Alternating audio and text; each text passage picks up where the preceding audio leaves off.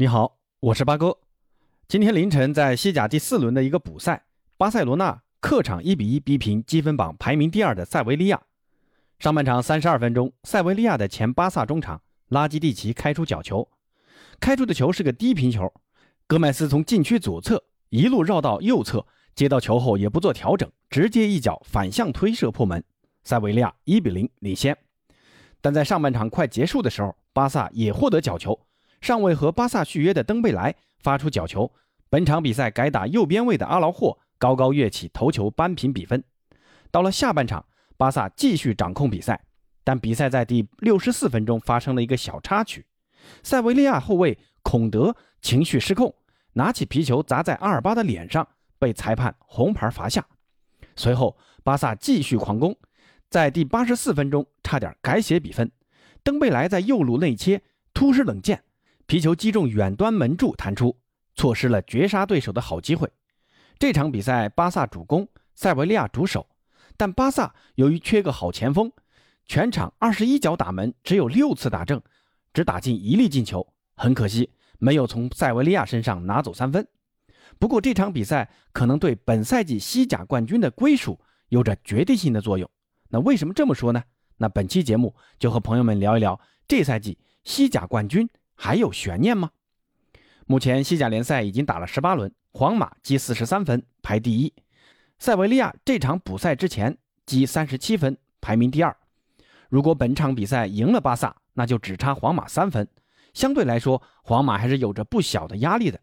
虽说实力比塞维利亚强，但联赛毕竟拼的是持续性和稳定性，半程领先的分差还是希望尽可能的大一点。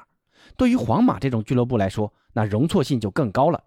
结果塞维利亚战平了巴萨，只拿了一分，分差只缩小到五分。对于皇马来说，算是个大利好。巴萨也算是间接的帮助皇马狙击了塞维利亚。目前整个西甲，皇马的实力可以说是独一档的。排名第三的皇家贝蒂斯离皇马有十分之多。何况下半程双方还有一次直接交锋，皇马打贝蒂斯赢球的概率很高。那十三分的分差对于贝蒂斯来说。可以说是毫无机会，能向皇马发起挑战的也只有塞维利亚了。那这一场，塞维利亚的主力后卫孔德还被红牌罚下了，接下来有可能还会被西甲联盟追加停赛，而且看报道说有可能会被停赛四场。那这个处理就会很严重，对于塞维利亚来说打击很大。塞维利亚本赛季是西甲防守最好的球队，目前只丢了十三个球。孔德可以说是塞维利亚后防的定海神针。场均贡献一次抢断，零点七五次拦截，还有三次解围。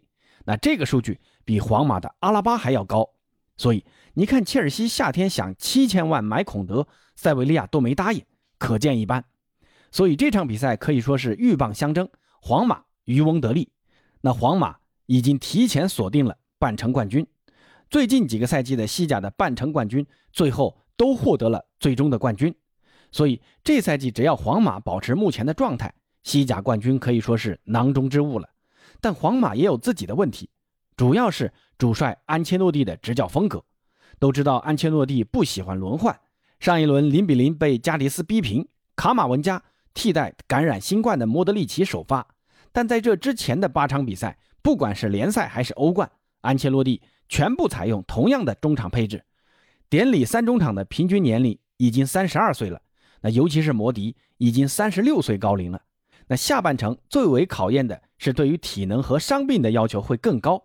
安切洛蒂对此能否做好充足的准备？